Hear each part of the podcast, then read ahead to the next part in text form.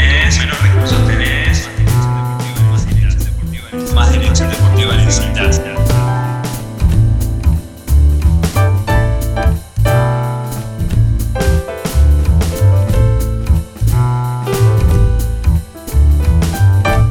Directores Deportivos es un podcast especial de Big Data Sports.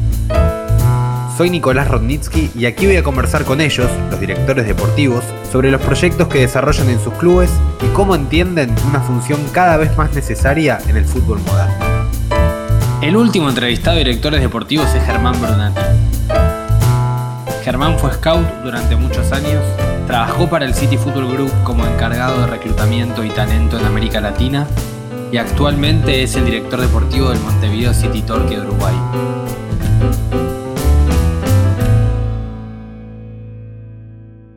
Para empezar, para arrancar, voy a arrancar con esta pregunta general, que es preguntarte eh, cómo entendés vos el área de dirección deportiva en un club y qué tan importante es para un club tener un área desarrollada. Bueno, yo lo entiendo como nosotros lo estamos ejecutando y, cómo lo, toma eh, el City Football Group. Eh, después entiendo también que cada club tiene su particularidad, hay clubes más presidencialistas y, hay ejemplos de, todo tipo, que exitosos y no exitosos de cualquier forma. Esto es lo mismo que cuando juegan un 4-3-3, 4-4-2, se gana y se pierde de diferentes maneras y aparte hay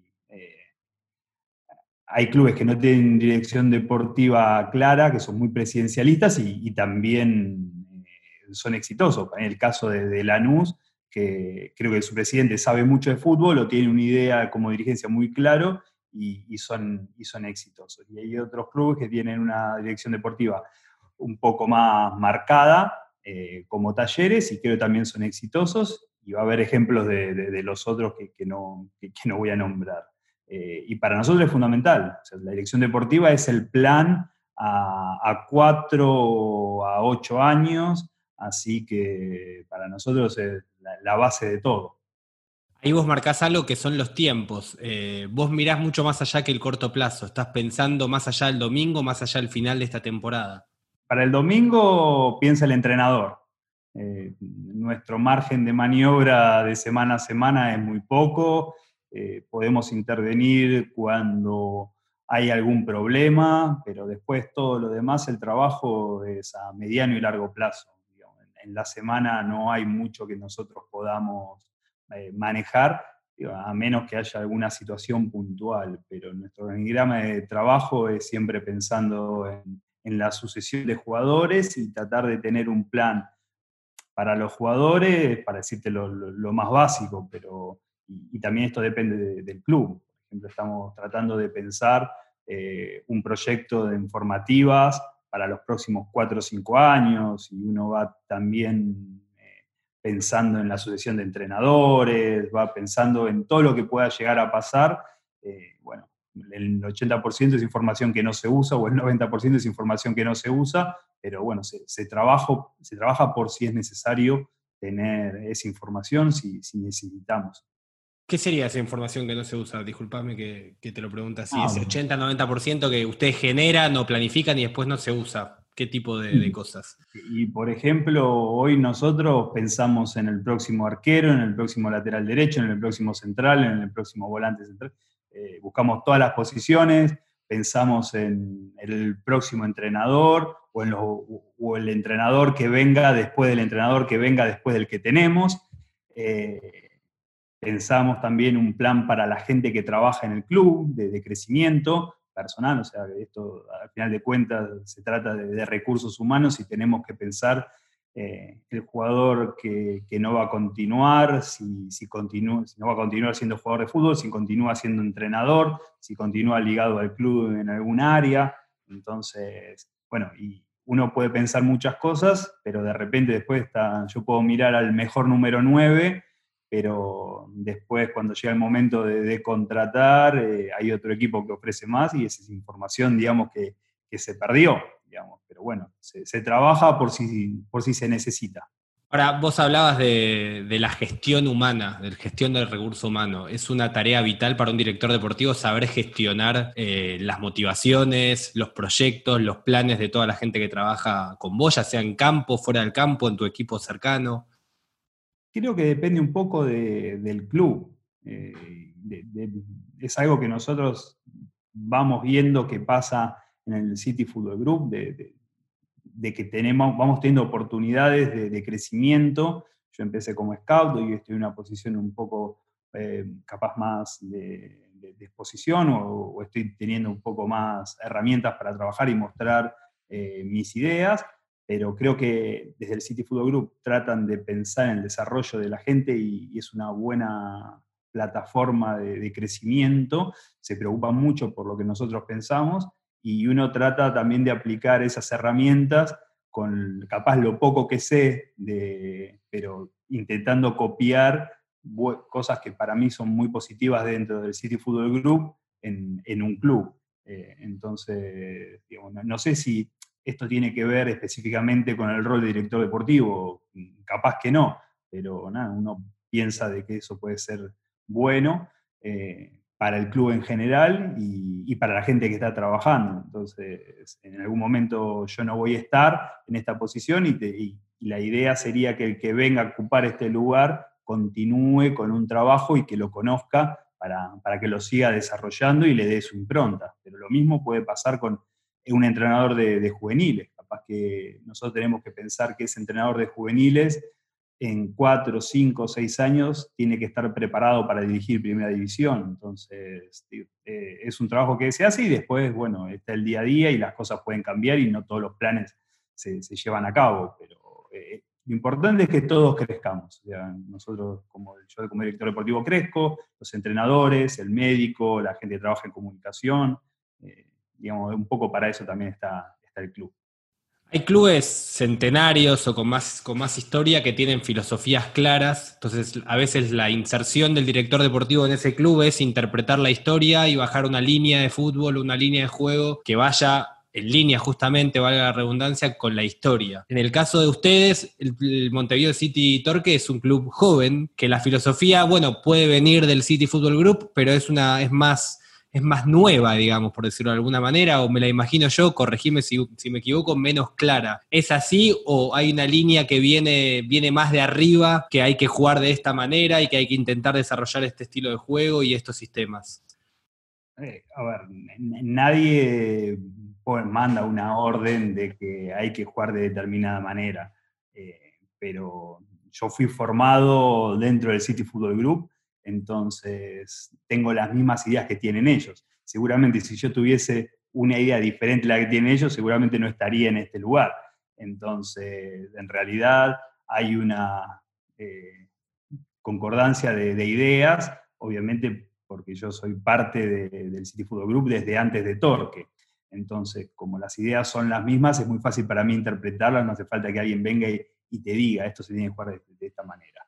Eh, nuestra filosofía de, juego, que obviamente no, inventamos nada, ya está todo ah, inventado, pero a lo que nosotros nos gusta como club eh, es lo que le gusta al City Football Group.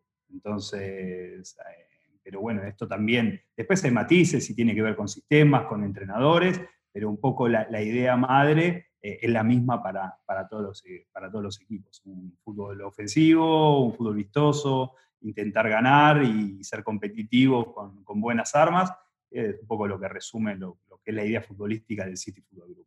En ese caso, ¿cómo vinculás vos esa filosofía, por ejemplo, con la elección de un entrenador? Mirás que haya alguien que, tenga esas ideas, tratás de formarlo vos dentro de tu academia y que sea un entrenador de juveniles que vaya proyectándose. Ahora no, ahora tienen a, Marini, ¿no? Está trabajando Marini con ustedes. A ver, nuestra primera, mi primera experiencia con entrenador fue de Solano, que, la idea la tenía. Nosotros creo que, lo apoyamos mucho a que él se suelte y, a no tener la presión. Teníamos un equipo muy, eh, eh, con mucha jerarquía para una divisional y, bueno, y, nosotros creo que lo apoyamos para que él pueda eh, desarrollar lo que, lo que él sentía y, después de Pablo, que, vino Pablo, eh, es un entrenador que lo fuimos a buscar porque ya tenía, eh, bueno, trabajó mucho tiempo en el fútbol mexicano y el fútbol mexicano es un poco un reflejo también de lo que nosotros queremos, jugar con extremos, un juego, veloz, tiene intensidad. Eh, Pablo reunía todas las características que nosotros teníamos y, obviamente en cuanto al juego, ¿no? vamos a contar con un entrenador para pedirle que haga algo distinto de lo que hizo en otros clubes. Ahora, antes hablabas de, la presión. ¿Qué tan importante es para el desarrollo de un proyecto deportivo estar alejado de los focos, estar en un ambiente, en un entorno más tranquilo? Bueno, la, verdad es que no, me pasó estar en, clubes que tuviesen una, presión. Evidentemente, eh, no debe ser lo mismo ser director deportivo de Torque que de Boca Juniors. Entonces, la, presión de la gente, del día a día, de los medios, eh, es muy diferente. ¿no? bueno, Boca, Rosario Central, cualquier... Y, los equipos chicos también, obviamente que Torque tiene unas características que, hacen que sea muy, eh, muy fácil trabajar en cuanto a la presión. Entonces, no, ni siquiera dentro del grupo uno siente, se siente presionado. Obviamente, nosotros tenemos más un apoyo que una presión. El City Football Group está para apoyarnos más que, más para, que para presionarnos. Eh, tenemos una fuente de consulta constante, tenemos directores deportivos alrededor de todo el mundo con los que yo puedo hablar y preguntarle y, apoyarme en ellos. Eh, así que más que una presión es, es un apoyo. ¿Pasa eso? ¿Hay interconsultas entre ustedes, reuniones para conversar de, cómo cada uno va trabajando e intentar exponer ideas? No, constantemente, constantemente. Eh, obviamente que todo lo que nosotros hacemos en las decisiones estratégicas, eh, esto se, charla eh, y, ahí también uno siente un poco el apoyo, porque obviamente todas las decisiones que nosotros tomamos eh, vienen con, el aval de ellos, decisiones que son importantes para, el futuro del club.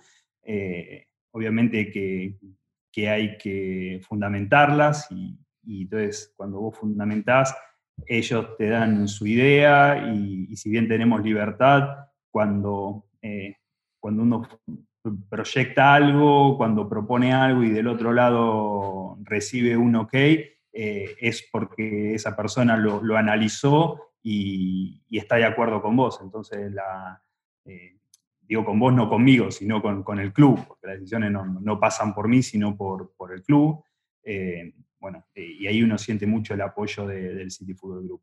Y en cuanto a directores deportivos, para mí imagínate que sentarse en la mesa, tenemos un director deportivo general que es Brian Marwood, y bueno, es un director deportivo que ganó una Premier League y me siento en una mesa hablar de fútbol y, para mí es todo aprendizaje, o, mismo cuando hablamos con alguna cena con, con Chiqui o con Quique Cárcel, Michael Petrillo, eh, Claudio Reina en su momento, ahora con David Lee, son directores deportivos que, tienen más experiencia que yo y para mí es eh, fuente de consulta constantemente y, obviamente que miro lo que hacen, aprendo y, tenés, cuando tenés la posibilidad de, plantear lo tuyo, discutirlo y sentís que hay un ida y vuelta, bueno, uno aprende, aprende mucho. ¿Recordás algo en particular de esas cenas, de esas charlas que te haya quedado? ¿Algún concepto que digas, la verdad que este tipo me dijo esto y me lo traje porque, porque es una herramienta útil que no tenía?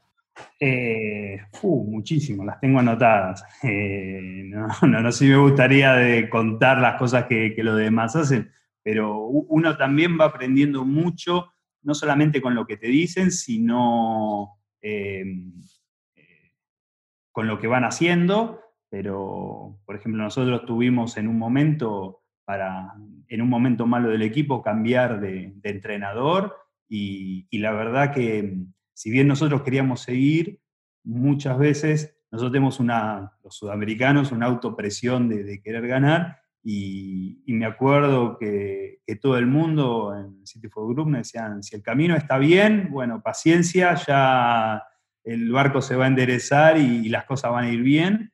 Eh, y bueno, y, ahí uno siente mucho la... Eh, es como que se va eh, nutriendo de otro tipo de, carácter, mucho más pensante, mucho más tranquilo a la hora de tomar, de tomar decisiones. Y, nosotros capaz los sudamericanos somos un poco más impulsivos. Entonces, e, eso para mí fue fundamental. Fue fundamental para mí, fundamental para, para el club, tomar una decisión de continuar con el entrenador eh, en un momento del torneo, después finalmente el equipo terminó descendiendo y, y, el, y el, entrenador continúa. Entonces, eh, el famoso proyecto de que se habla mucho en, en los países sudamericanos y a veces se trunca cuando se cambia el entrenador, bueno, acá pudo continuar. Y, eso evidentemente tiene mucho que ver con, una forma de pensar distinta eh, del City Football Group. Pero ahí está bueno porque está esa, esa especie de dicotomía interna, esa especie de dilema interno de eh, siento que tengo que cambiar, pero el camino está bien. ¿De qué manera vos como director deportivo detectás o analizás si ese camino está bien? ¿De qué herramientas, qué mirás más allá del resultado del último domingo para saber si el camino está bien? Bueno, eh, a ver, en, el momento del descenso se, se tomaron en cuenta muchas cosas. Eh, primero, eh, la responsabilidad del entrenador en cuanto al, descenso. Y, creemos que no, no nos fuimos al descenso por el entrenador. Entonces, ahí ya hay una, liberación, digamos, de, culpa o de cargo. Eh, hubo muchos errores en, la gestión deportiva, hubo muchos errores míos en la conformación del plantel, y, y, no por los jugadores que se eligieron, sino por los momentos de los jugadores que se eligieron, eh, después hubo, hay circunstancias de, partidos, existe la, mala suerte, existen todos los factores que, pasan dentro de un partido de fútbol. Eh, pero bueno, creíamos que más allá de, los errores, habíamos aprendido de, esos errores y que íbamos a poder volver estando mucho más preparados. Entonces ahí medio que, se reformuló y se trató de, armar un equipo pensando en, dos años y, bueno, eh, ahí se tomó la decisión de, continuar y de todo lo que aprendimos durante el año que descendimos, tratar de, mejorarlo y, aprovechar todo lo bueno que habíamos hecho. Entonces, eh, se decidió con una continuidad de, trabajo del director deportivo, en mi caso, con una continuidad del, cuerpo técnico y, y, de muchos jugadores también, porque también hay muchos jugadores que eran muy jóvenes, éramos el equipo más joven de primera división. Pudimos haber hecho algo más para tener un equipo capaz un poquito con más, de, más experiencia y, bueno, eh, nada, aprender de, los errores como, como todo en la vida. Ahora, ahí está tu decisión como director deportivo de ratificar la confianza. ¿Eso es clave para del día de mañana tener mejores resultados? ¿El respaldo a pesar del mal momento termina siendo positivo con el pasar del tiempo, crees? No, yo no, creo que, que, haya dos decisiones iguales en, ningún momento. O sea, es muy difícil replicar cada decisión en cada momento. Hay momentos donde supongo yo que va a haber que cambiar y hay momentos donde hay que seguir. Eh, y, eso va a depender también de, otros factores. Uno tiene un plantel de 26 jugadores y un entrenador y, también tiene que estar el, apoyo de, los jugadores al entrenador y el convencimiento. En no, no creo que se trate, muchas veces se, habla de una cama al entrenador. Bueno, es difícil de creer de que un jugador le haga una cama al entrenador y eso va en contra de sus intereses también. Entonces, creo que lo importante es tratar de, que primero que todos tengan los mismos intereses y segundo, de, que, de, ver si el entrenador tiene a los jugadores convencidos de una forma de jugar, de una forma de entrenar y de una forma de, encarar el trabajo diario. Si el entrenador tiene a los jugadores alineados y, estamos todos en el mismo barco, por más que los resultados sean malos, creo que hay que mantenerlos. Ahora, cuando hay algo que, que, no funciona, bueno, capaz que hay que tomar otra, otra determinación, pero es muy difícil pensar de que bueno, perdemos 10 partidos y tenemos que seguir igual. Y no siempre creo que va a ser así. No es que uno va a perder y, no va a pasar nada. Ahora, ¿cómo evaluás vos ese convencimiento? ¿Sos un director deportivo que va muy seguido a los entrenamientos? ¿Te gusta estar en el vestuario? ¿Preferís dejar el vestuario para jugadores y entrenador? ¿Cómo manejás esa distancia y cómo detectás ese, ese convencimiento por parte del plantel? nosotros somos un club eh, particular o, por lo menos que queremos tener la impronta de que nosotros estamos todos en el mismo barco con, con los jugadores. No, no, tenemos, por suerte, eh, una relación de, de contrapunto con el, con el jugador. O sea, creo yo que, que, nosotros tenemos el apoyo de los jugadores y los jugadores tienen nuestro apoyo. Es un club que invierte mucho en, los jugadores, que, se preocupa por, todos los jugadores. Eh, incluso cuando el jugador deja de, estar en el club, eh, nosotros sentimos que de alguna manera el jugador queda ligado sentimentalmente con el club de alguna manera y nosotros también tratamos de, ayudarlos en lo que podamos hemos rescindido contratos de jugadores y le permitimos que continúen entrenando con nosotros. Eh, la, verdad que tratamos de tener un trato muy humano con, con los jugadores. Después, eh, me perdí un poco la, la, la pregunta. No, no, no, si, si, sos un director deportivo que le gusta ir a los entrenamientos, si te gusta estar en el vestuario, si preferís que el entrenador sea el líder de todo ese espacio. No, el, el, el vestuario está claro que, que es de los jugadores, eh, uno con el tiempo aprendió a, a, estar un poco más, más lejos de, del vestuario. Eh, obviamente, capaz los días de partido uno, uno tiene ganas de, formar parte de, de, eso que tienen los jugadores, obviamente en la semana no, eh, pero bueno, eh, a los sudamericanos nos cuesta no estar adentro, ahí tenemos también nuestra, nuestra gana de, formar parte de, de, eso, pero bueno, con el tiempo uno va aprendiendo que, que tiene que alejarse un poco de, de ahí, reservar ese lugar y, y, también empezar a ent entender un poquito más los, los momentos. Entonces, también hemos cometido errores de, de, estar en momentos donde no teníamos que estar, decir una palabra que no teníamos que decir. Bueno, eh, es parte también de, del aprendizaje en, esta carrera eh, uno trata de, de, ir alejándose.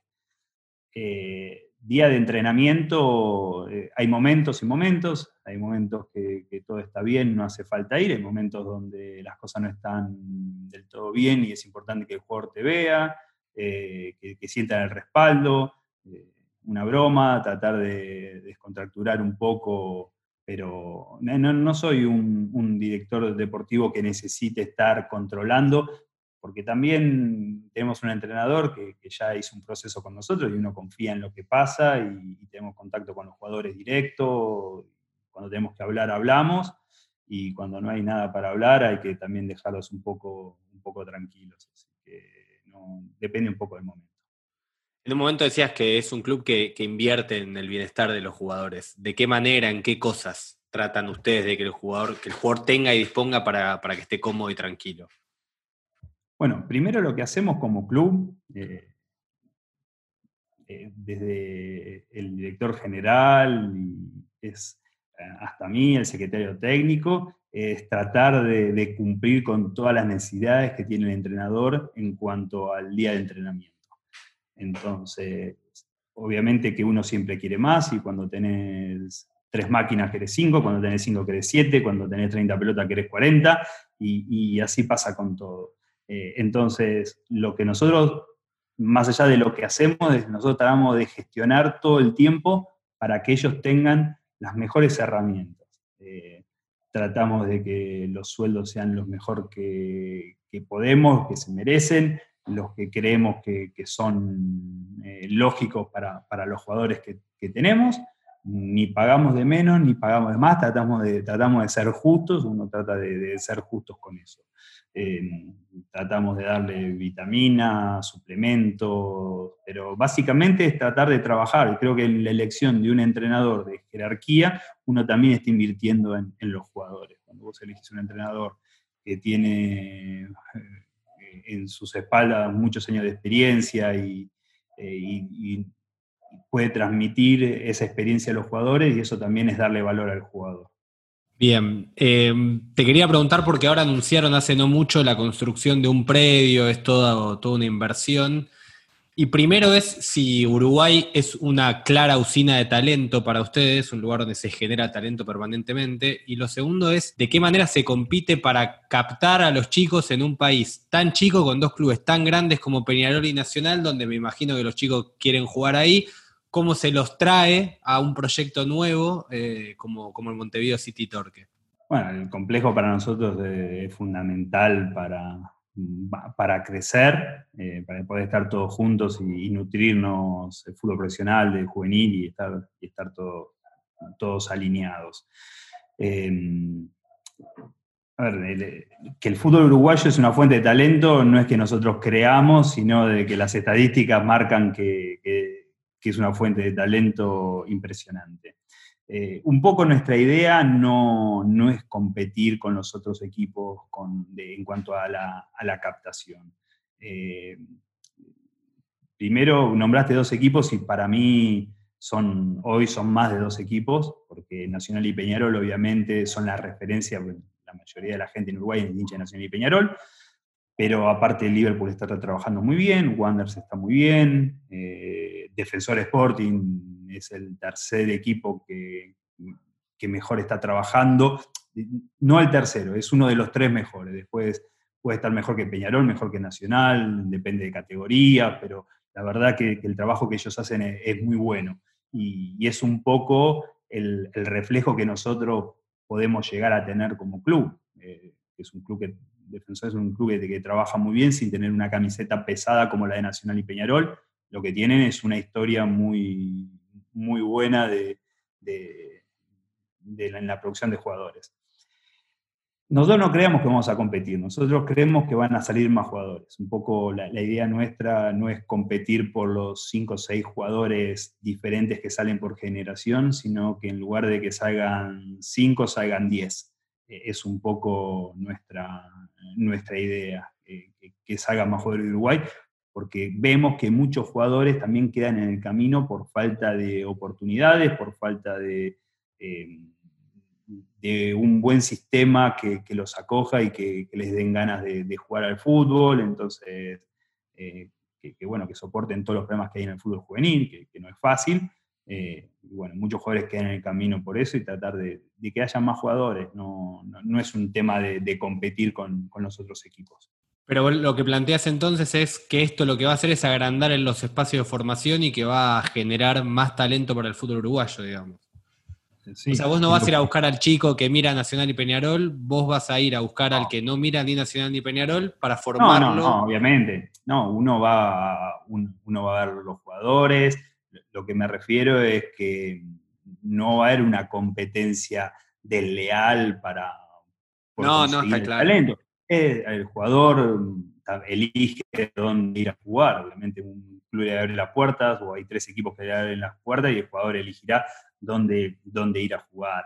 Eh, yo creo que por más de que esté Torque, por más que mm, eh, haya otros clubes, eh, los jugadores nacionales y Peñarol van a seguir saliendo, los jugadores de Defensor Sporting van a seguir saliendo, como pasa hoy, pero por ejemplo hoy se agrega Liverpool, entonces creo que hay más jugadores. Se agrega Liverpool como también hay jugadores en, River, en Wander, y, Uruguay tiene esta particularidad de que también poco eh, Uruguay o Sudamérica, ¿no? También. Dybala salió de instituto muy alejado de Buenos Aires, sin jugar, participar en divisiones eh, juveniles de selección. Entonces hay muchas. Eh, de jugadores pueden salir de cualquier lado. Entonces, lo único que hay que hacer es tratar de tener un lugar para contenerlos mejor, para que salgan más. Hay muchos jugadores de falta de contención van dejando, y bueno, nosotros tenemos que crecer en eso también para, para que salgan más jugadores. Y, en, ese sentido, ¿cuál es el, cuál es el diferencial de, Torque respecto al resto de los equipos? ¿Dónde está su fortaleza? Bueno, se está creando. Se está, hoy yo no puedo decir, ah, nosotros somos mejores que los otros equipos en esto. Eh, creo que tenemos un, capital en, lo humano, un capital en, la forma de, bueno, lo que intentamos jugar, pero bueno, ese capital también lo tienen los demás, hay equipos que intentan jugar muy bien fútbol. Eh, lo mismo que te digo que hacemos para el primer equipo es lo que intentamos hacer para, juveniles. Hoy se está iniciando la construcción de un complejo justamente para que ellos tengan mejor lugar de entrenamiento. Entonces, la idea es, la misma. Solamente que, bueno, que, que ellos vinieron un poquito más atrás, que empezamos por el primer equipo y ahora empezamos a, a introducir la misma idea en, juveniles. Eh, pero nada, nuestra idea es, apoyar a los chicos, tratar de darle un lugar donde, donde vivan el club, donde sean parte del club, donde haya eh, buenas relaciones interpersonales y donde también se desarrollen como jugadores y como personas. ¿Tienen claro cómo es el ADN del jugador del Torque? ¿Cuál es el ADN? ¿Cuál es el tipo, el prototipo? Bueno, eh, es un club muy joven para decir cuál es el ADN del club de, Torque, digamos. Nosotros queremos, eh, queremos mantener el ADN del jugador uruguayo, está claro. No, queremos venir a cambiar al jugador uruguayo para nada. Eh, lo vamos a intentar de, nuestra manera, capaz intentar mejorar algunas cosas eh, puntuales, pero digamos, al, jugador uruguayo eh, reconocido en el mundo, capaz que lo que necesitamos hacer es em, darle cierta educación a más temprana edad, es un poco tratar de acortar un poco los plazos eh, y, tratar de mejorar un poco la competencia interna que eso también va a ayudar a que el jugador cuando salga salga un poco más fortalecido. Entonces, me parece que es un, punto para trabajar, que la competencia interna sea mejor, tanto en juveniles como, como en primera, y eso va a mejorar mucho el jugador. La competencia es dura, es muy dura, lo que no estoy muy seguro si es muy buena, pero sí es dura, y esa dureza forma al jugador. Queremos tratar de que haya un poquito menos de dureza y un poquito más de competitividad, y creo que pero esto no, no solo por Torque, esto creo que lo están haciendo también otros equipos, no es que somos pioneros de nada, pero eh, Liverpool creo que cambió la mentalidad y hoy está teniendo muchos jugadores en selecciones juveniles, está vendiendo, si no fue el, equipo que, que, más vendió el último año, está muy cerca. Eh, así que no, no, somos pioneros en nada. Ahora, en, en, esa mentalidad hay como una especie de, discusión también entre directores deportivos, formadores y demás, y es para quién formamos al jugador. Lo formamos para nuestro primer equipo, lo formamos para el mercado europeo. En el, en el caso de, Torque hay están los, el resto de los clubes del grupo también. Cuando ustedes están pensando en formar a un chico, están pensando en, que ese chico sea lo mejor que Torque necesita, lo mejor que el grupo necesita. para, ¿Para quién piensan ustedes en la formación del futbolista? ¿Quién es el destinatario final? Eh, el jugador. El, destinatario es el jugador. Eh, creo que, bueno, las estadísticas son muy claras, la cantidad de jugadores que llegan son muy pocos, entonces lo importante eh, es que cada chico que pase por las formativas de Torque y capaz que no llega al primer equipo, no se tiene que arrepentir del camino que hizo, que lo tiene que haber disfrutado. Eso para nosotros eh, es fundamental. Después, en cuanto a los jugadores, digamos, de nivel que lleguen, nosotros no pensamos en, nada más que, que, el jugador sea lo mejor que puede ser. Eh, puede jugar en Torque, Torque mañana o en 10 años puede ser un equipo mucho más importante de, lo que es hoy, va a seguir creciendo, eh, puede aspirar a, que los jugadores se queden en Torque, eh, y obviamente podemos aspirar a que el jugador vaya a New York City, vaya a Melbourne, vaya a Girona, a Manchester City, pero pero no es fácil trabajar con chicos pensando en que, los chicos vengan para llegar a Manchester City. Porque si piensan en llegar a Manchester City, lo que va a pasar es que todos los chicos estén en inferiores terminen siendo frustrados. Y en realidad eh, lo importante siempre es el camino, como dicen, pero yo fui jugador de divisiones inferiores en básquet y no me arrepiento, por más de que no llegué ni cerca de estar en, en un primer equipo, esos años son irrepetibles. Entonces, bueno, lo mismo creemos que tienen que ser para, para los jugadores, que tienen que aprovechar el momento, aprovechar de estar con compañeros, aprovechar de jugar fútbol, eh, a entrenar, a correr, a, formarse. Entonces, e-, ese es el, el objetivo final, que cada jugador pueda aprovechar su estadía para el club y también empezar a tener un sentido de pertenencia y a, querer el club. Pero también está todo este, todo este tema, por así decirlo, de, clubes que, por ejemplo, dicen yo voy a formar enganches porque en mi, en mi sistema de juego quiero que haya enganches en el primer equipo, cuando el mundo ya no juega con enganches, o equipos que dicen, bueno, yo quiero centrales de estas características y el mundo ya no juega con ese tipo de centrales. ¿Ustedes a la hora de, de pensar la filosofía, la formación, tienen en cuenta eso? ¿Tienen en cuenta las características particulares del fútbol uruguayo? Mirá, es, es una, son discusiones que, que vamos teniendo, conversaciones que, que, vamos teniendo para tratar de, de encontrar cierta identidad. Eh, ah, para mí está claro que Barcelona forma jugadores para Barcelona, entonces todo su proceso formativo va hacia una dirección y, está claro que la llegada del jugador es estar en el club. Eh, nosotros tenemos una mentalidad un poco más abierta y, y, y también estamos en, en busca de, de, una identidad por, por ser jóvenes también, ¿no? Pero eh, nosotros tenemos que formar jugadores y, y ni, ni, vamos a, a, captar ni vamos a dejar en camino jugadores por un sistema de juego. Entonces, si nosotros en una categoría tenemos un enganche y jugará de enganche, y pues tiene características naturales para hacer enganche, jugaremos a eso. Si tenemos tres centrales que creemos que tienen un nivel y el entrenador piensa de que tienen que jugar con tres centrales porque los tres están muy parejos, puede jugar con tres centrales. Creo que no, no hay que ser tan rígidos en cuanto a, a, los sistemas, sino que tenemos que formar jugadores para ellos, o sea, para sus características. Si tenemos un lateral alto, tenemos un lateral, tenemos un lateral bajo, eso es bajo. Lo importante es que sea bueno en lo que, en lo que ellos hacen y poner eh, foco en las características del jugador. Yo no quiero nosotros no queremos cambiar al jugador para que sea de otra manera a la que naturalmente es, y hoy lo queremos mejorar. Pero la idea es que, que, cada jugador sea lo mejor de lo que puede ser con sus características. No, tenemos un central bajo, será un central bajo. Lo importante es que sea un buen central bajo. Si es un central alto, que sea un buen central alto. Y en cuanto a en cuanto a otra discusión que hay de formamos especialistas o formamos jugadores polifuncionales. ¿Qué piensan, qué pensás vos? ¿Tratás de formar jóvenes que se desarrollen muy bien en un puesto o que puedan cumplir muchas posiciones en la cancha y demás? Eh, es, que creo que es una falsa dicotomía. O sea, el jugador tiene que aprender conceptos. Eh, en, este tiempo también uno aprovecha eh, para escuchar, para aprender, para ver diferentes formas. Eh, creo que ninguna es la mejor, cada uno tiene que encontrar la que más cómodo se, siente, eh, pero para mí hay que hacer un alto en estas discusiones de es una cosa u otra.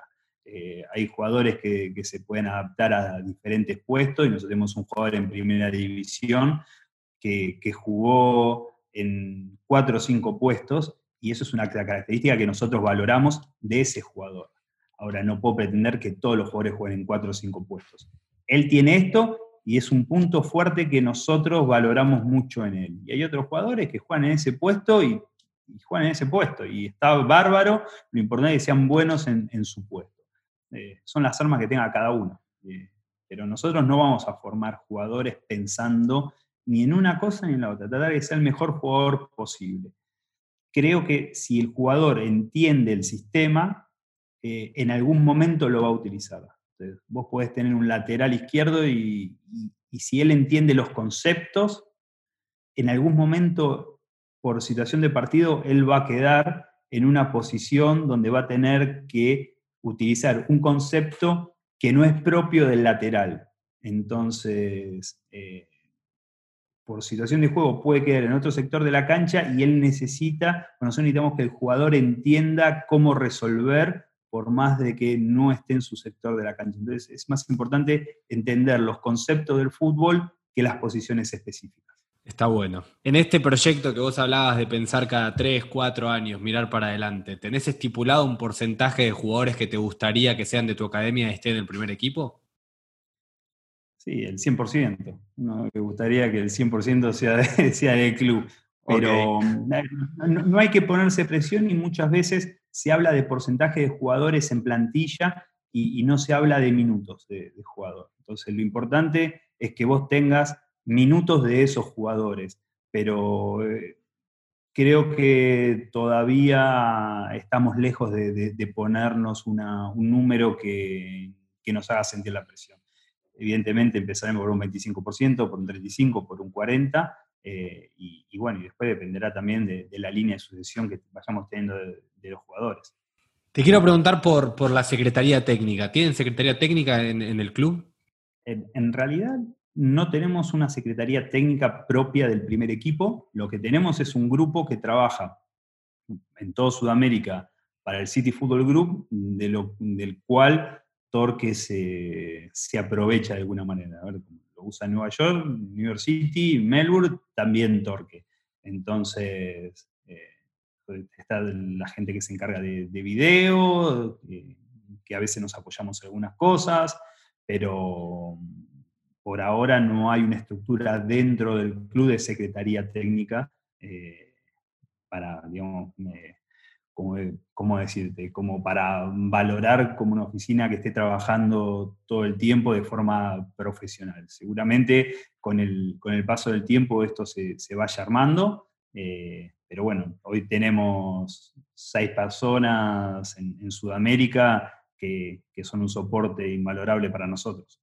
Pero ¿cómo es el, proceso de, un fichaje del Torque? Cuando vos querés traer a un futbolista, sabés que en tu plantilla está faltando un perfil, un tipo de futbolista. ¿Cómo, ¿Cómo empieza esa demanda? O sea, me imagino que una charla con el entrenador y cómo es todo el proceso hasta que encuentran al futbolista adecuado para cumplir con esa demanda. Bueno, primero lo que hacemos es, trabajar durante todo el año con, jugadores, esto que te contaba al principio de mucha información que después no, no se va a Entonces, nosotros tenemos que tener información constantemente de, jugadores que pensamos que vamos a poder contratar, aunque después la realidad hace que el jugador meta cinco goles, valga diez veces más y no lo podamos contratar. Pero lo que hacemos es un seguimiento, obviamente, de, la liga, pero también de, uruguayos eh, fuera de Uruguay. Eh, después, obviamente, el sistema, la gente que está trabajando en scouting nos ayuda y, después, bueno, tenemos algunas personas part-time que, nos ayudan con, eh, capaz que siguiendo la B Metropolitana de Argentina, el torneo del interior.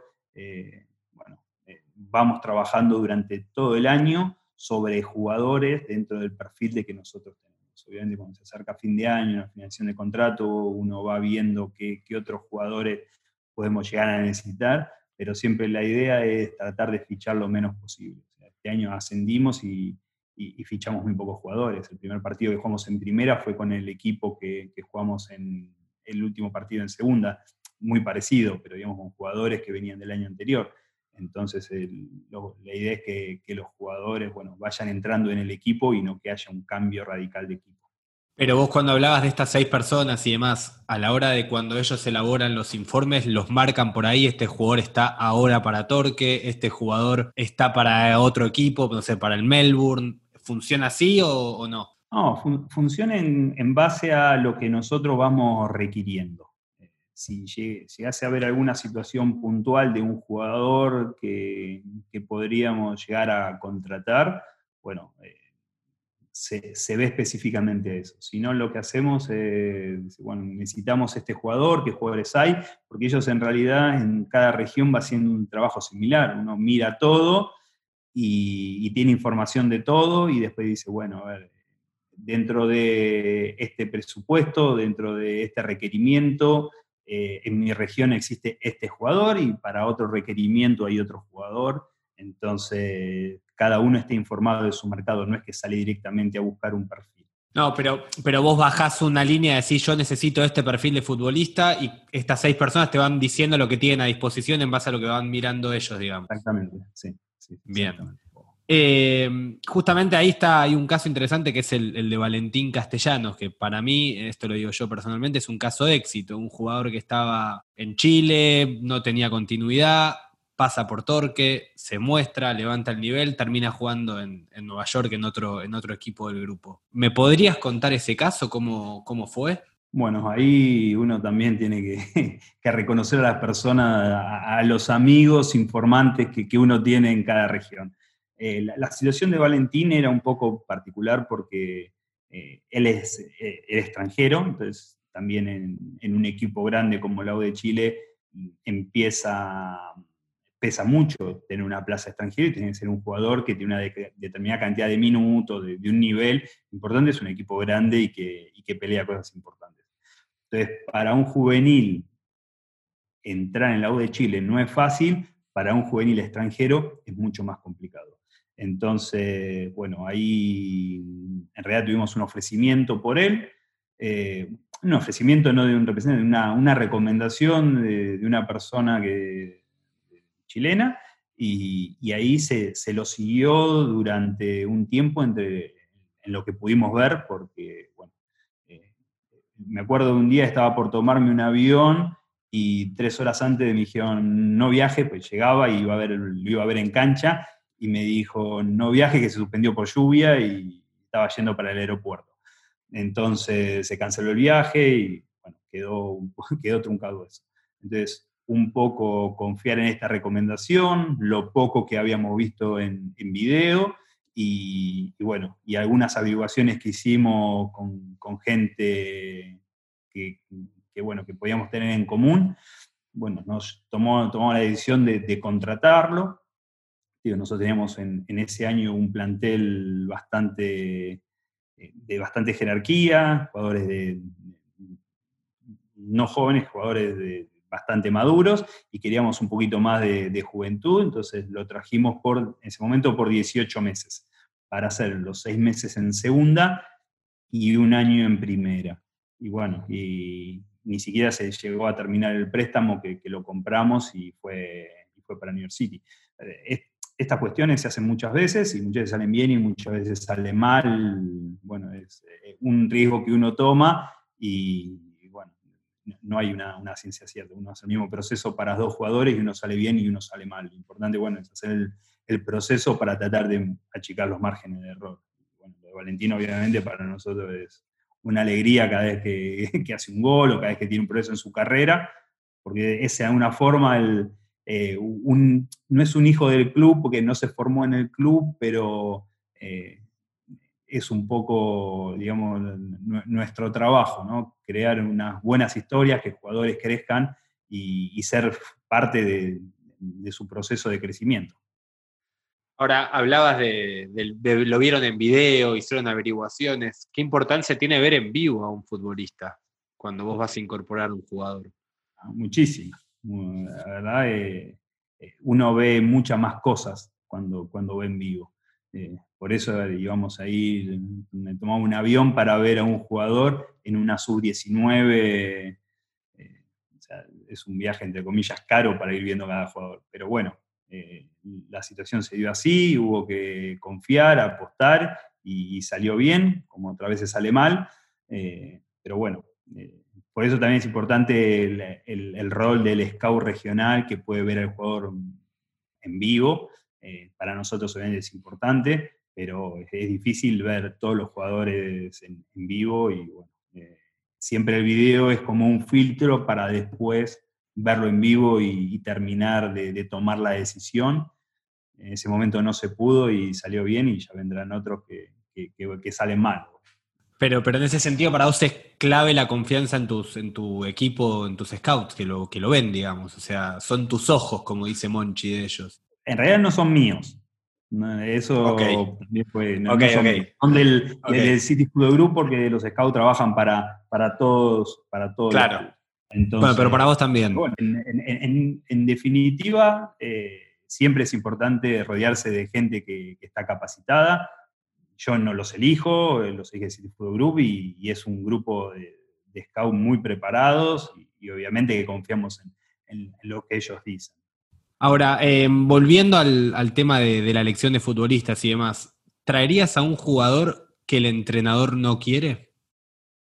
No, no, no, no sería, sería, un, sería un error muy grosero. ¿Y cómo validás vos a un futbolista que te pide el entrenador?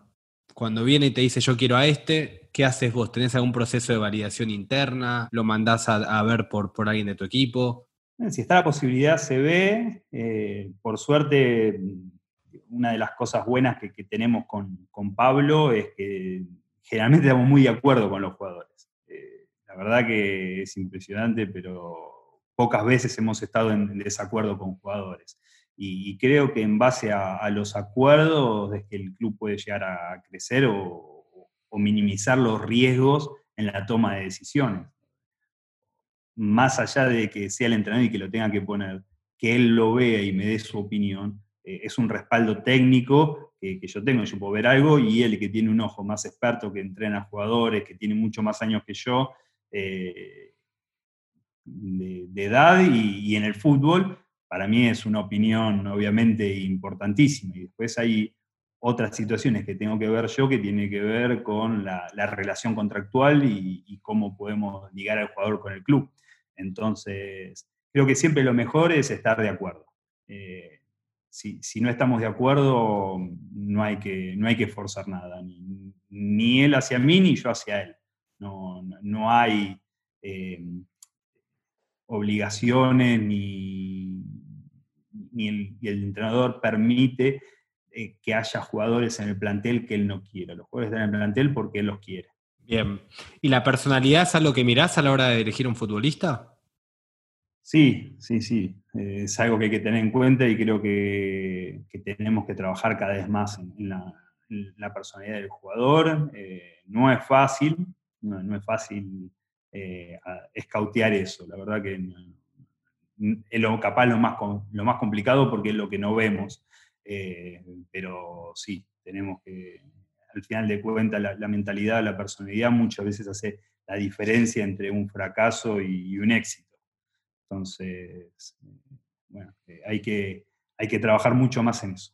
Es una de las metas que tenemos para, para mejorar.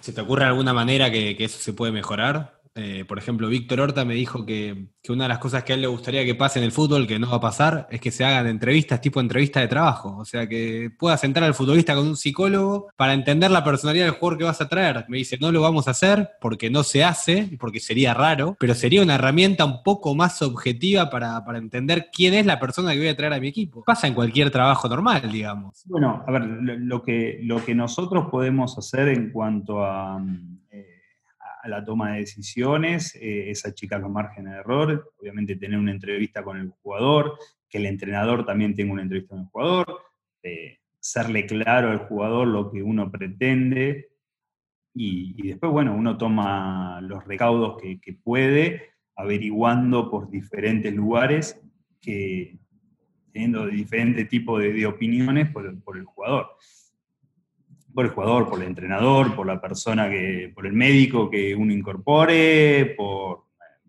en cualquier orden del club, no solamente del jugador. Tratar de tener referencias y que la referencia, cuando uno toma la referencia, sea algo hablado. Muchas veces uno está muy acostumbrado al WhatsApp y la otra persona le tenés que ver la cara, tenés que ver qué quiere poner y qué no, si tiene algún compromiso de alguna, de alguna forma. Eh, y bueno, después uno tiene, va teniendo gente de, de confianza que cree que creen lo que le dicen y, bueno, toma esa opinión de, con otra valoración, pero cuanto más averigüemos eh, es mejor. Y, también es al revés, eh, lo mismo que nosotros hemos averiguado del jugador, el jugador tiene que entender cuando va a un club, a qué club va, para qué va, por qué el jugador, el técnico lo quiere, para que después no haya, no haya ningún tipo de problema. ¿Qué miras en esas entrevistas con jugadores y entrenadores? ¿A qué le prestas atención? Cuando tengo una entrevista con un, con un jugador, bueno, primero es conocer el jugador, la personalidad, las ganas que tiene. Las ganas es fundamental.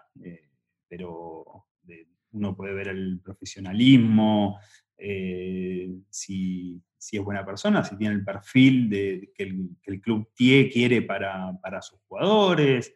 Eh, pero obviamente todas las personas son distintas y también hay que aceptarlas con su diferencia. No es que vamos a querer a todos jugadores que eh, que escuchen una música, ni jugadores que no escuchen. No, las personas tienen que, son, son diferentes y, hay que también aceptarlas, pero bueno, hay, hay algunas reglas que el club tiene que, marcar y tenemos que pensar que esos jugadores se van a acoplar a, esas reglas. Y el profesionalismo es el número uno y el más importante.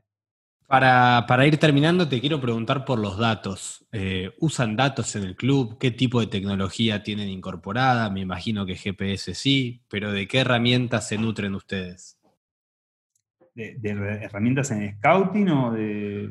Bueno, Puede ser ya sea datos, datos de partido, datos de eventos, traqueo, ¿qué, qué usan? ¿De scouting también? Me imagino que Y-Scout.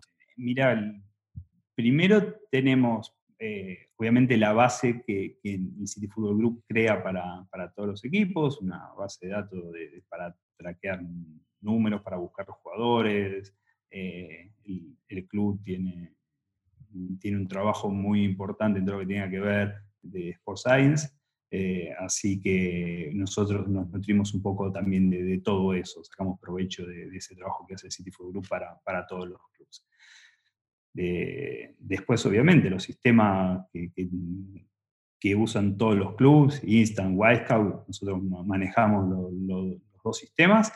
Eh, el problema de Uruguay con los datos es que se televisan solamente tres partidos y los datos que hay no son mm, del todo confiables, no reflejan tanto la... entonces, eh, tratamos de tener nuestros propios datos de- del equipo nuestro, es imposible que creemos datos de todos los equipos, pero de los equi- del equipo nuestro tratamos de, de tener la mayor cantidad de, de datos y ahí es el cuerpo técnico quien, quien se ocupa de esos datos, de, de la creación de esos datos y, y bueno, y la comparte con, con nosotros eh, y bueno, la, la- la tenemos en cuenta, obviamente.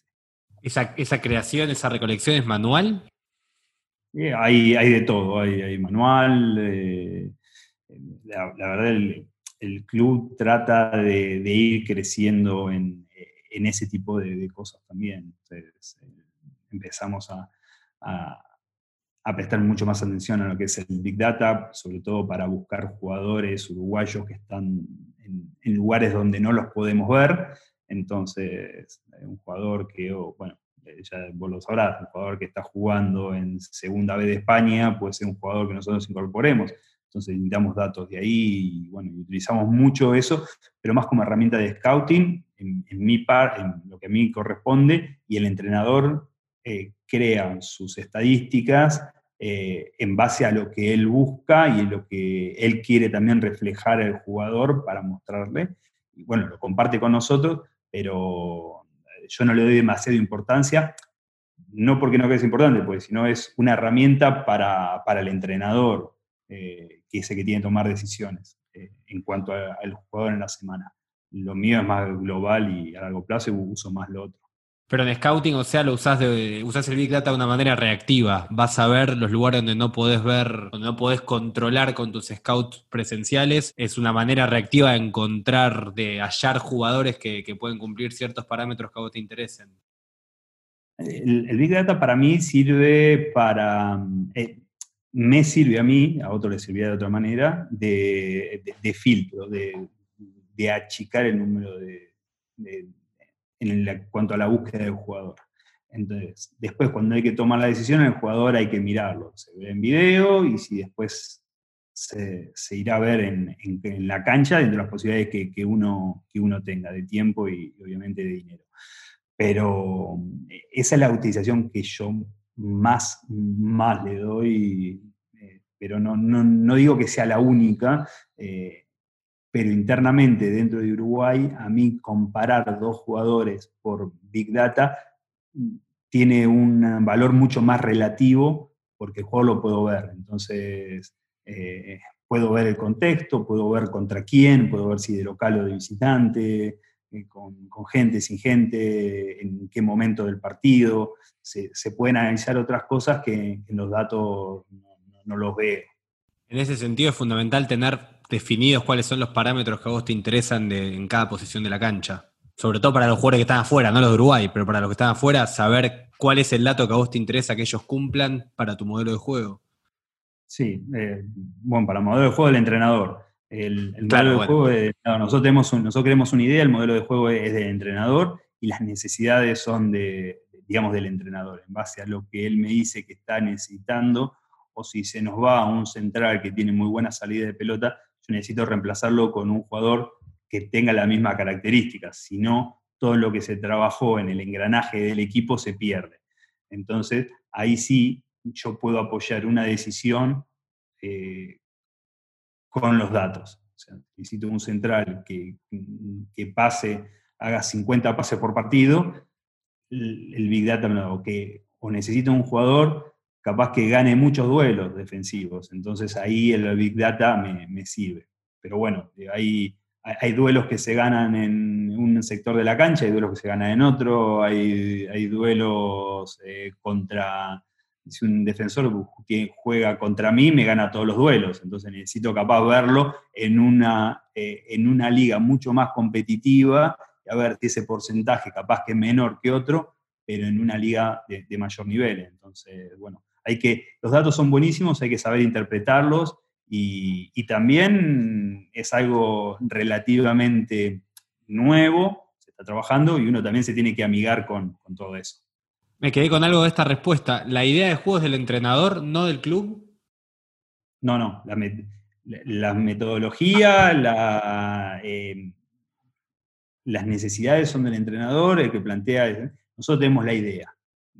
nuestra idea de, fútbol es esta, por eso contratamos al entrenador y la compartimos. Pero las necesidades son, de, son del entrenador. Lo que necesita es del entrenador. Eh, después, bueno, obviamente esto también es un punto muy bueno de tener tanto tiempo trabajando juntos, del conocimiento y ya sabemos lo que necesitamos de un jugador. Ahora, si él en su cabeza está darle al equipo una dinámica diferente, una, una idea un poco más eh, distinta, bueno, ahí vamos a necesitar algún perfil especial que, que él nos pida, pero eh, los requerimientos son del entrenador. Para ir cerrando, eh, ¿es necesario tener recursos para tener una dirección deportiva? Yo creo que cuanto menos recursos tenés, más dirección deportiva necesitas, o más, trabajo necesitas. Eh, pero bueno, eh, esos son, son puntos de vista. No, pero, pero ¿por qué? Explícame por qué. Porque siempre estamos viendo los grandes proyectos, ¿no? Pero hay clubes con muchos menos recursos. ¿Qué les podría dar una dirección deportiva a esos clubes desde tu mirada? Vuelvo a decir, la dirección deportiva no quiere decir tener director deportivo, porque Lanús no tiene una dirección deportiva clara y tiene un proyecto deportivo muy bueno y exitoso y, una, y una, línea muy, muy marcada que creo que hicieron crecer mucho al club. En, estos años eh, que, está esta dirigencia con sus alternancias, pero con esa idea, el club creció muchísimo. Yo vi a, a Lanús yéndose al descenso y hoy está es impensado pensar que Lanús esté en, segunda división. Pero podemos coincidir en algo, es, una minoría los dirigentes como los de Lanús que tienen conocimientos de fútbol y capacidad para llevar un proyecto. Muchas veces los directivos no tienen el conocimiento de fútbol que puede traer un director deportivo a un, equipo. Esto lo digo yo, es mi mirada personal. A ver, em, yo cuando cuando era hincha, era más hincha que pensaba que, los dirigentes sabían muy poco de fútbol. Lo que pasa es que, los dirigentes muchas veces eh, tienen la presión de, los hinchas y, muy poco respaldo para, los procesos. Entonces, eh, a ver, eh, para mí, por ejemplo, me acuerdo hace muchos años, Raúl Gámez dijo, este año el campeonato es económico y, tener el valor de, decirlo eso públicamente eh, lo podía hacer solamente un presidente que tenía el respaldo de la gente y seguramente lo insultaban el día de partido, pero en la semana el, hincha un poco más pensante lo, eh, digamos, lo, apoyaba. No es fácil para los directivos ser directivos. Eh, hay eh, eh, hay una demonización hacia el directivo de fútbol y, seguramente hay malos directivos, pero hay mucho más de los que pierden plata, de los que tienen problemas familiares por el club, eh, que tienen soportan el tema del club y, no es fácil ser dirigente de, un, club en Argentina. Pero para mí va, la base es que los hinchas son muy impacientes y es muy difícil que vaya eh, yo soy hincha de un equipo de, en segunda división de Argentina. Y es muy difícil que un presidente vaya a los hinchas y diga, muchachos, este año vamos a armar el equipo para ascender el año que viene. Es muy difícil. Eh, entonces, los procesos siempre terminan siendo cortos, los cambios de entrenadores modifican muchas cosas y, bueno, eh, evidentemente con una política clara de, deportiva los clubes crecerían más, pero no es fácil llevarlo adelante. Pero no es fácil por los entornos, decís vos, no por, por falta de capacidad, sino por la intolerancia de los entornos. O sea, hay que saber vencer a los entornos. Por, por, las dos cosas, eh, por las dos cosas. O sea, digo, hay casos de todo tipo, en el fútbol hay, casos de todo tipo. Eh, mi forma de pensar es que, no sé, voy a hablar con eh, nombres propios, pero Reza cuando estaba en Temperley, Re, Temperley creció. Y, no, no, me meto en la interna del club porque realmente no la conozco. Eh, lo que sí veo es que mientras desde afuera, totalmente afuera, que cuando Reza estaba en el club, el, el club creció. Eh, y ascendió y bueno, y seguramente eh, que haya alguien que, lidere el club le, vino bien. Ferro con Gribol era un entrenador, pero ese entrenador tenía muchas atribuciones que lo podemos comparar con Ferguson en Manchester United. Entonces, esos clubes con una figura de un entrenador muy fuerte crecieron. Y ahora Gallardo en River. River crece de la mano de, la mano de Gallardo. Ahora, si en lugar de Gribol eh, es Germán Brunati, seguramente eh, Ferro no hubiese crecido. Si en lugar de Gallardo es Germán Brunati, River no hubiese crecido.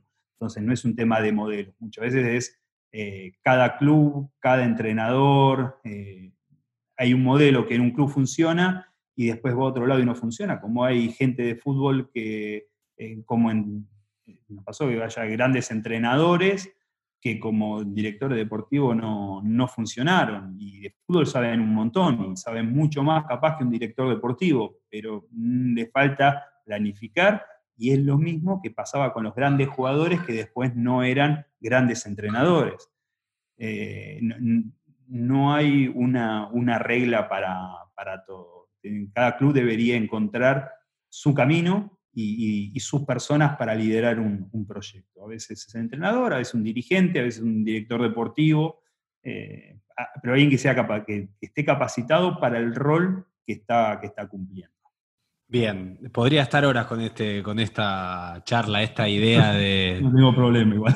Podría estar Podría estar mil horas porque, porque sigo y, pienso en voz alta, porque pienso también qué pasa en esos proyectos de entrenadores tan fuertes cuando se van. Queda un vacío muchas veces muy difícil de, llenar, en parte por una falta estructural de un proyecto deportivo que, que no dependa solo de una figura. Por eso tengo que dar para largo. No, es, difícil, evidentemente. Eh, a, grandes clubes les ha costado encontrar el rumbo de, esa persona.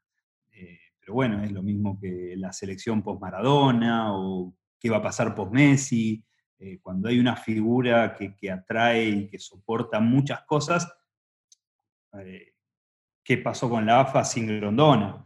Después se importa la valoración, pero hay una persona que, soporta muchas cosas y, y, tiene un peso muy grande y cuando eso no está, es difícil volver a acomodar la, estructura. Entonces, lo ideal sería que cada líder vaya pensando en una línea sucesoria. Entonces, es muy difícil para Donofrio pensar en el después de Gallardo. ¿Qué pasa después de Gallardo?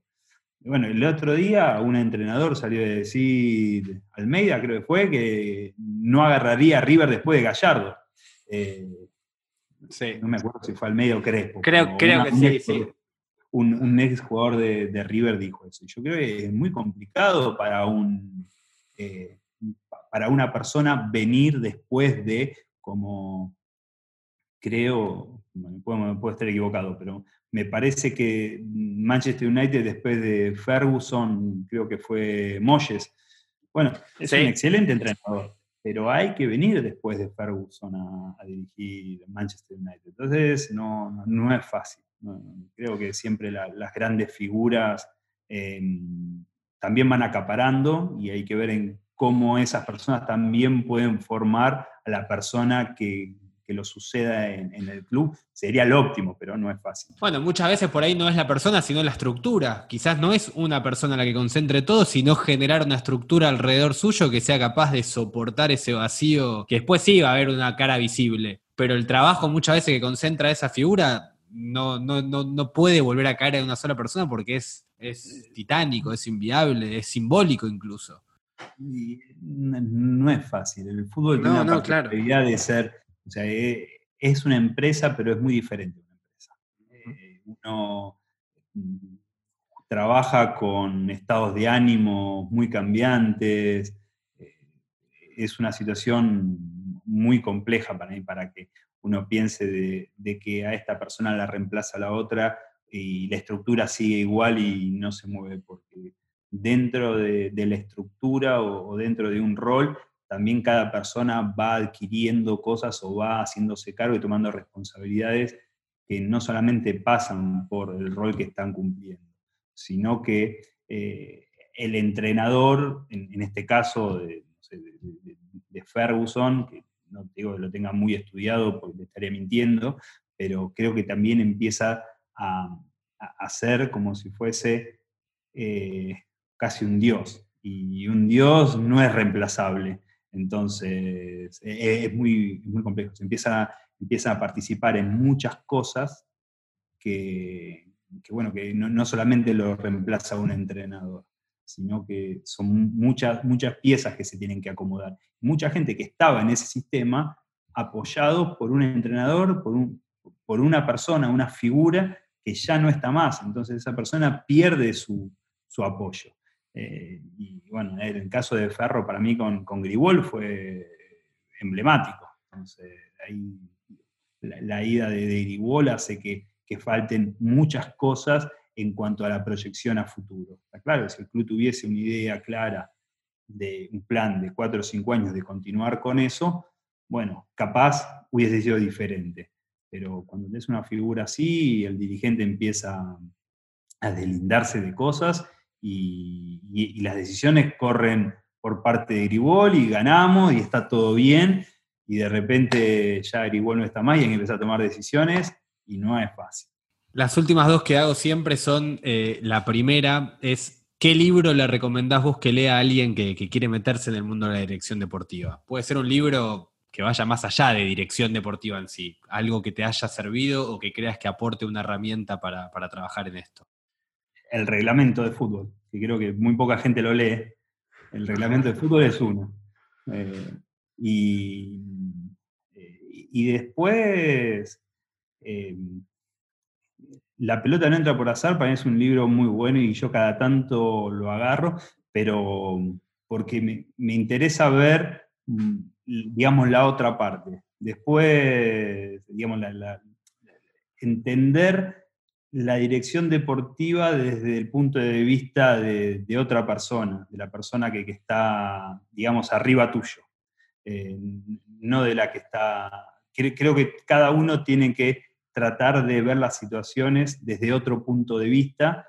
Eh, el, jugador tiene que ver por qué el entrenador toma las decisiones, el entrenador tiene que ver por qué, el, generalmente el entrenador entiende el jugador, pero es muy difícil entender el club y el director deportivo tiene que entender por qué a veces las decisiones son de una manera y, y no son de otras. Entonces, eh, también tengo que ver al entrenador, entonces, eh, necesitaría muchos libros, pero eh, creo que, o por lo menos a mí, La pelota no entra, eh, la, pelota no entra por hacer es un muy buen libro, eh, no conozco a nadie que no le haya gustado, y, y, bueno, el reglamento de fútbol es fundamental, que no lo lee nadie. Ahora, cuando es, cuando decís, es verdad que no lo lee nadie, pero cuando decís el reglamento es porque para vos es. O sea, sería lo primero que un director deportivo tiene que saber es de fútbol. Es lo uno, característica número uno del trabajo, es saber de fútbol para vos. No, cada, cada director deportivo y cada club y cada proyecto necesitará sus características. Eh, seguramente habrá eh, directores deportivos que sepan mucho más que yo de, fútbol, seguramente. Eh, podría nombrar, todos los exjugadores que fueron directores deportivos deben saber infinitamente más que yo. Eh, yo tengo mis fortalezas y, cada uno va teniendo las la suyas. Lo importante es que cada uno sea, tenga, eh, tenga claro cuáles son los puntos fuertes, cuáles son los débiles y trabajar con los débiles. Si yo fuese un ex jugador, un ex técnico que supiese mucho de fútbol, seguramente discutiría mucho con el entrenador y, bueno, pero hoy prefiero un entrenador, como no sé tanto de fútbol, tengo que confiar en esa persona y darle también las herramientas para que él, para que, para que él entrene. Y no me puedo decir, o sea, soy muy atrevido si le digo que su planteo no, no fue bueno. Eh, entonces, creo que cada uno tiene que, encontrar lo que, en lo que es mejor para cada estilo de director deportivo. No creo que haya uno solo. No creo que haya uno solo. Creo que puede haber diferentes y, bueno, lo importante es mejorar y ser, ser lo más completo posible, como con todo. Y lo segundo en línea con este, mejorar, eh, ¿qué carrera le recomendás o qué Sí, qué carrera o qué curso o qué herramienta de vuelta, vuelvo a usar esa palabra, recomendás que tiene que, hacer o que estudiar una persona que quiere, que quiere vincularse a esto? Puede ser, no sé, hay algunos que me dijeron formación en gestión de grupos, otros que me dijeron en negociaciones. Es que la dirección deportiva tiene diferentes eh, características y depende también del club y del rol que, que, vaya, que vayas a, tener. Eh, yo creo que lo importante es que, que la persona que quiera ser director deportivo se pare en diferentes, eh, se vaya nutriendo de, todo lo que rodea al fútbol, eh, no desde la dirección deportiva solamente, para poder entender bueno, yo nunca había estado cerca de los jugadores hasta ser director deportivo. Entonces, eso me llevó a cometer varios errores. uno trata de, entender mucho más al futbolista para no cometer errores. Entonces, uno trata de entender mucho más al entrenador para no cometer errores con el entrenador. Cuando decís errores del futbolista, ¿qué error decís? Yo me equivoqué acá, hice esto y no lo volvería a hacer y recomiendo que no lo hagan. Hay cosas que son de, momento, de, de decir algo cuando no es el momento, eh, recalcar eh, un error cuando el equipo ganó después de un partido y capaz es momento para el lunes. Entonces, aprender de, los momentos que tiene el jugador de fútbol y de la carga emocional que traen después de los partidos. Entonces, bueno, seguramente Burdizo en Boca este problema no lo tuvo, porque él fue jugador y entiende mucho más al jugador que, yo. Entonces, eh, creo que lo importante es entender todos los participantes dentro de, la estructura del fútbol, cada rol, y, no solamente el rol que uno, que uno va a ocupar, sino entender a, cada uno. El médico por qué necesita algo, eh, el utilero por qué necesita algo, los jugadores, bueno, todo. Y estar siempre del lado de, la gente si vos también gestionás para la gente, para que cada uno en su puesto pueda hacer el mejor trabajo posible, se va a beneficiar el equipo. Germán, fue